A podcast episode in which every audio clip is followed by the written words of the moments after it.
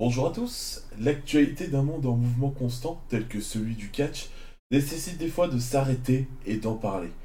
Pour répondre à ce défi, je vous présente le premier épisode hors série de Catch et Shoot. Bonne écoute à tous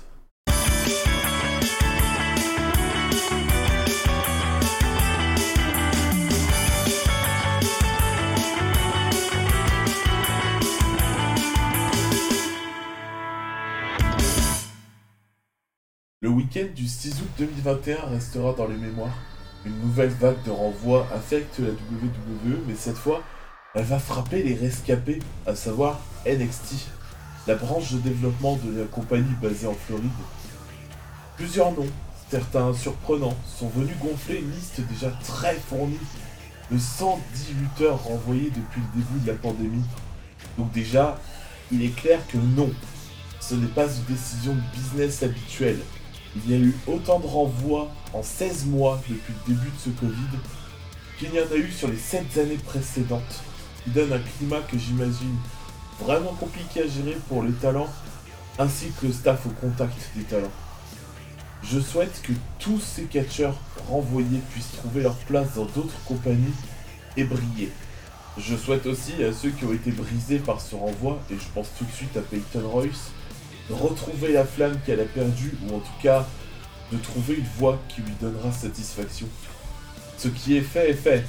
On ne reviendra pas dessus, et vomir de la haine n'est pas plus constructif. Pour le coup, ces renvois ont ouvert une brèche à une nouvelle du tout autre envergure sur laquelle je vais m'attarder aujourd'hui.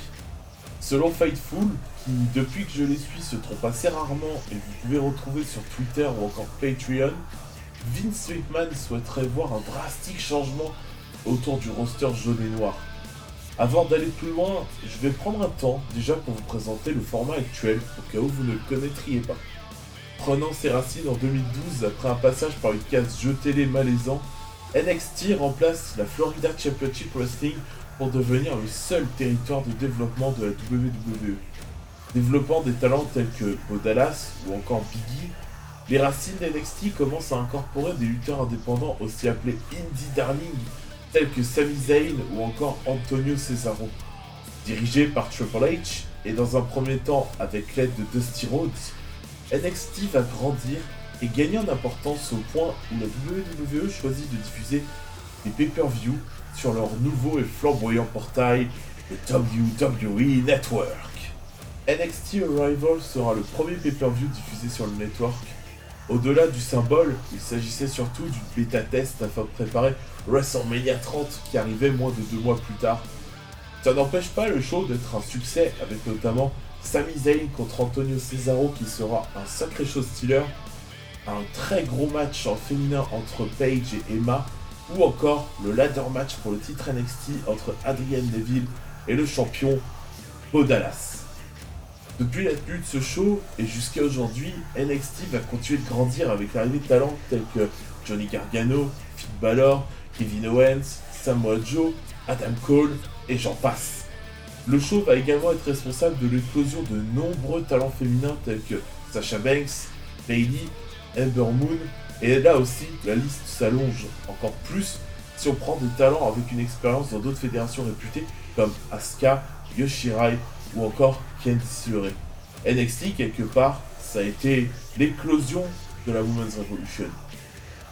Aujourd'hui, NXT, dans les yeux de bien des talents ainsi que des fans, n'est plus vraiment un territoire de développement, mais bel et bien une réponse de la WWE aux fédérations indie telles que la Ring of Honor ou même la New Japan Pro Wrestling. Avec l'avènement de la All Elite Wrestling il y a de ça deux ans, NXT n'est plus l'exclusivité du WWE Network, étant maintenant diffusé sur USA Network, une chaîne américaine, ayant même eu une guerre des ratings face à cette nouvelle menace. Malheureusement pour NXT, la EW a très souvent remporté ses duels de chiffres, obligeant la chaîne USA Network à déplacer le programme sur un jour moins chargé. Maintenant que la partie présentation est terminée, on va pouvoir aborder ce cœur du sujet, à savoir quel est le futur d'NXT finalement? Si les nouvellistes de chez Fightful ont vu juste, NXT est sur le point de drastiquement changer, reprenant un peu plus ses fonctions qui étaient celles de la défunte Florida Championship Wrestling. Vince souhaiterait apporter un coup de jeune au produit en allant prioritairement chercher des talents de moins de 30 ans et surtout qu'ils soient grands et costauds. Supposons que Fightful ait raison. Le futur d'NXT s'annonce dans un premier temps assez chaotique, car actuellement très peu de talents correspondent à ce que Vince McMahon semble de nouveau chercher. Pour les lutteurs, il va falloir encore plus prouver sa valeur pour espérer monter dans le roster principal. Malheureusement, si McMahon recherche ce genre de talent à NXT, il y a fort à parier qu'il va chercher à remettre en place cette dynamique sur le roster principal également. Raw, SmackDown seront également des chantiers dans les mois et années à venir, la WWE semblant vouloir réinstaurer l'ère des géants. Pour le coup, on m'aurait dit ça il y a quelques années, j'aurais sûrement râlé, mais aujourd'hui, ben non. Vince McMahon est un promoteur qui, comme tous les promoteurs, élabore une formule qu'il pense suffisamment bonne pour la présenter au public et attirer du ratings. On a toujours su qu'il préférait les physiques à la Roman Reigns plutôt qu'à la Daniel Bryan, ça n'a jamais été un mystère. Pourquoi est-ce que je ne râle pas face à une telle préférence aujourd'hui? Eh bien tout simplement car aujourd'hui ces lutteurs gabarits plus légers ont bien plus d'endroits où briller qu'il y a 20 ou 25 ans.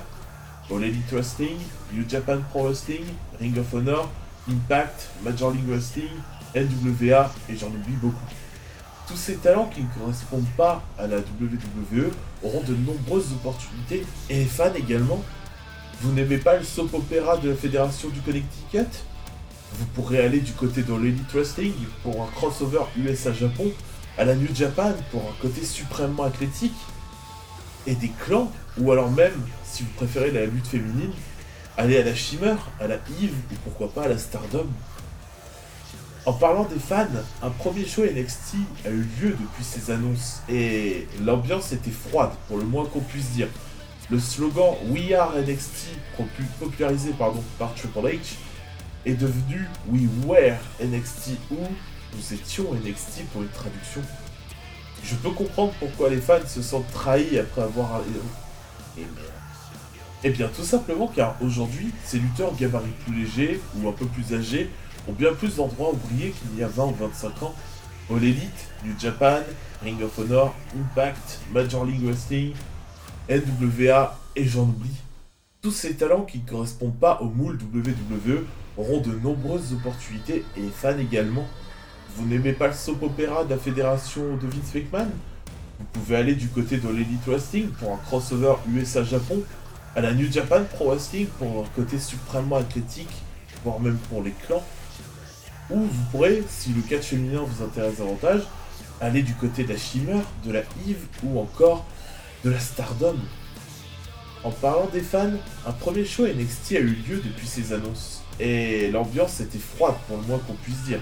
Le slogan We Are NXT, popularisé par Triple H, est devenu We Were NXT, ou Nous étions NXT pour une traduction. Je peux comprendre pourquoi ces fans se sentent trahis après avoir investi tant de temps dans un programme qui, pour nombre d'entre eux, était leur dernier choix à regarder quand on parle de WWE. Maintenant, pour ces fans, je leur conseillerais de commencer à chercher d'autres programmes dès à présent. Le dernier élément à prendre en compte est arrivé tout récemment. Les changements dont on a parlé jusqu'à maintenant ont tous été décidés il y a une dizaine de jours au moment des renvois tels que Bronson Reed, Bobby Fish ou encore Mercedes Martinez. Le week-end du 15 août montre également un signe de régression pour NXT, avec l'arrêt pur et simple des diffusions en direct, préférant maintenant diffuser un enregistrement tourné et monté à l'avance. Là où avec un roster comme celui d'NXT actuellement, je note ce changement comme étant un désaveu, le fait est peut-être plus simple. Il s'agit peut-être d'une première étape vers le retour des géants annoncés ou de jeunes talents. Si l'émission est montée à l'avance, les jeunes pourront retourner des séquences un peu comme une émission télé et avoir moins de pression. Tout n'est pas en live et une sensation de propreté est souvent résultant d'un enregistrement où les erreurs sont effacées. Avec tous ces changements, une piste à laquelle j'ai pensé me fait bien plus peur que le retour des géants. Note pour vous, euh, chers écoutants, à partir d'aujourd'hui, je spécule, ce ne sont pas des faits. Le retour des géants me fait penser à un retour en arrière, passé de 2021 à 2005 ou 2006. La question que je me pose est la suivante. Est-ce que les femmes auront droit au même traitement? Soyons clairs, je maintiens ce que j'ai dit sur le fait que Vince McMahon sera sûrement meilleur en bouquant ce qu'il comprend. Un peu comme la Ring of Honor qui a fait un retour aux sources avec l'apparition du Covid.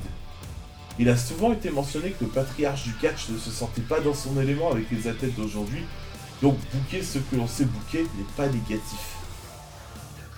Ce qui me fait plus peur, c'est qu'avec l'apparition de ces nouveaux talents, le côté athlétique va forcément baisser. Est-ce que la WWE va laisser les lutteuses prendre l'avantage sur les hommes sur un point précis? Connaissant Vince, je suis pas sûr. Du coup, on fait quoi? On revient à l'ère des bras and panties match? On innove pour apporter une emphase sur le côté divertissement? Pour l'instant, je l'ignore, mais pour des lutteuses comme Yoshirai, Tako Takai ou Taya Valkyrie, eh bien, je m'inquiéterai un peu. Non pas pour le talent, parce qu'elles en ont à revendre, mais par l'âge requis à NXT et le côté divertissement qui sera demandé dans les shows du roster principal. En attendant de voir si mes prédictions se réalisent, ou celles de Fightful d'ailleurs, je vous laisse pour aujourd'hui. N'hésitez pas à partager le podcast sur vos réseaux si vous voulez me soutenir, ou à venir sur Twitch et Discord pour en parler. C'était Papy Tornado et je vous dis à la prochaine. Ciao ciao